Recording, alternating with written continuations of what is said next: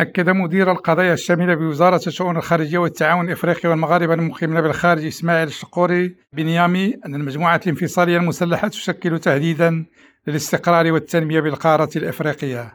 قال الشقوري في افتتاح أعمال الاجتماع العام لمجموعة التركيز الإفريقي Africa Focus Group التابعة للتحالف الدولي ضد داعش والتي يرأسها بشكل مشترك المغرب والنيجر والولايات المتحدة وإيطاليا.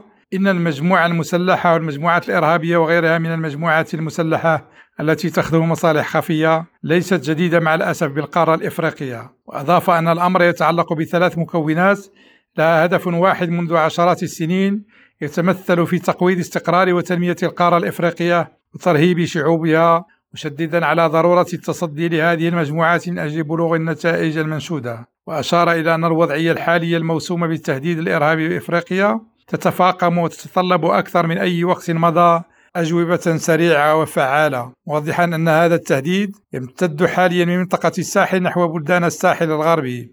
وقال إن غالبية الهجمات الإرهابية الأكثر دموية بإفريقيا من حيث عدد الضحايا تم تسجيلها بمنطقة الساحل مبرزا أن عدد القتلى ارتفع بنسبة 48% العام الماضي. وعرب عن أسفه لاستمرار داعش في الاستفادة من سهولة اختراق الحدود بمنطقة الساحل من أجل شن هجمات ضد أهداف مدنية وعسكرية. تؤكد الرئاسة المشتركة للمغرب لهذا اللقاء دور المملكة المغربية الريادي مكافحة الإرهاب باعتباره داعما للسلام والاستقرار بالقارة الإفريقية تحت القيادة الرشيدة لصاحب جلالة الملك محمد السادس كما تمثل اعترافا بالجهود الرائدة للمملكة ضمن التحالف من أجل التفاعل الملائم ومواكبة التطورات التي يشكلها التهديد الإرهابي في إفريقيا. كنينة حب كريم ريم راديو دكار